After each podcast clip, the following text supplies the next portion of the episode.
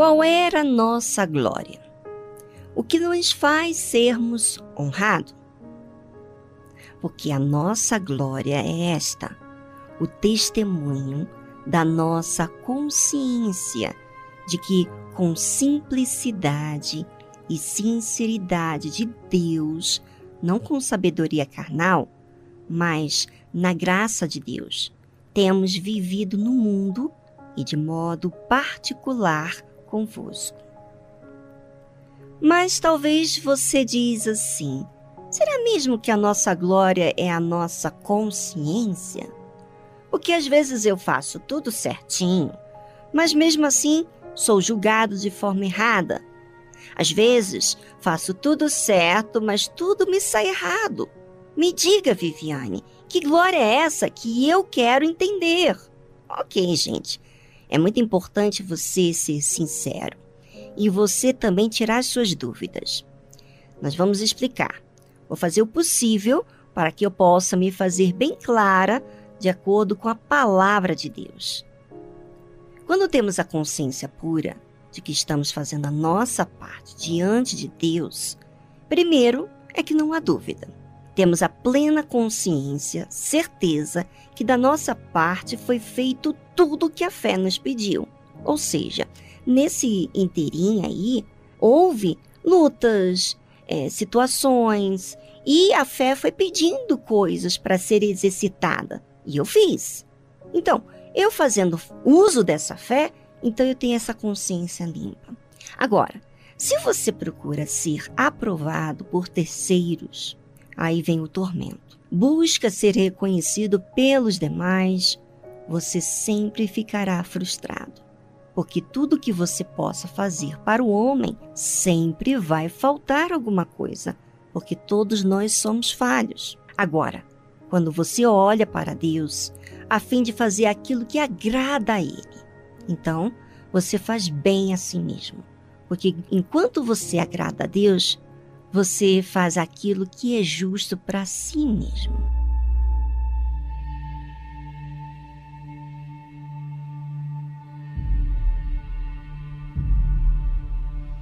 Como que é o testemunho da nossa consciência de que a espontaneidade da nossa parte.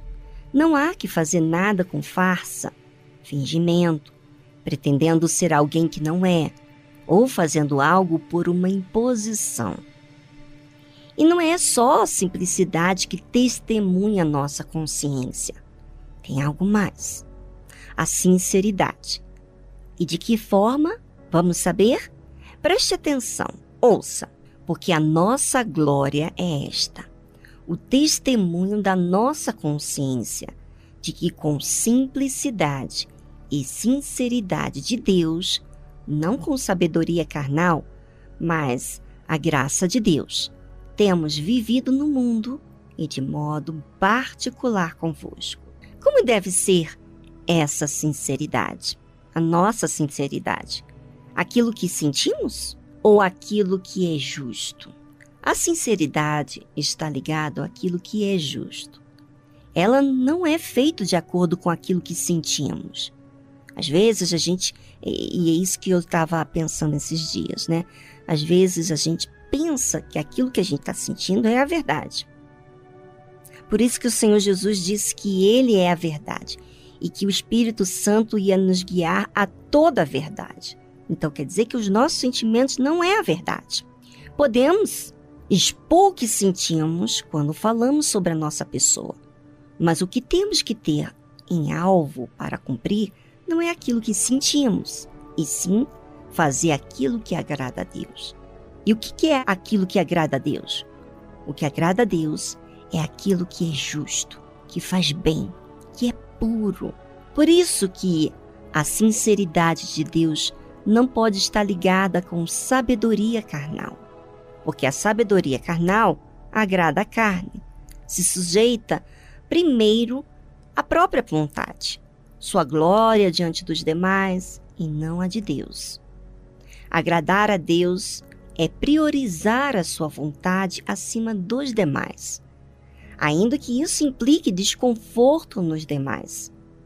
A graça de Deus que é o perdão, que nos ensina, nos dá oportunidade de fazer tudo o que antes fizemos de errado, o certo. A graça de Deus não nos faz viver no mundo para os demais, mas de forma exclusiva para quem servimos, que é Deus. Essa é a nossa glória. Servir e agradar a Deus, tendo uma consciência que fizemos tudo o que a fé nos pede. E é interessante que é dessa forma que nós devemos viver neste mundo, de modo particular. É um relacionamento entre eu e Deus. E assim, eu vivo com Deus e eu vivo com as pessoas à minha volta, sendo honesto, vivendo a fé, uma fé que corrige, uma fé que raciocina, uma fé que me exorta, que me orienta, enfim, uma fé que me leva à verdade, ao que é justo. Eu pergunto a você: é fácil agradar a Deus? Não. Consiste o exercício da fé para obedecer o tempo todo.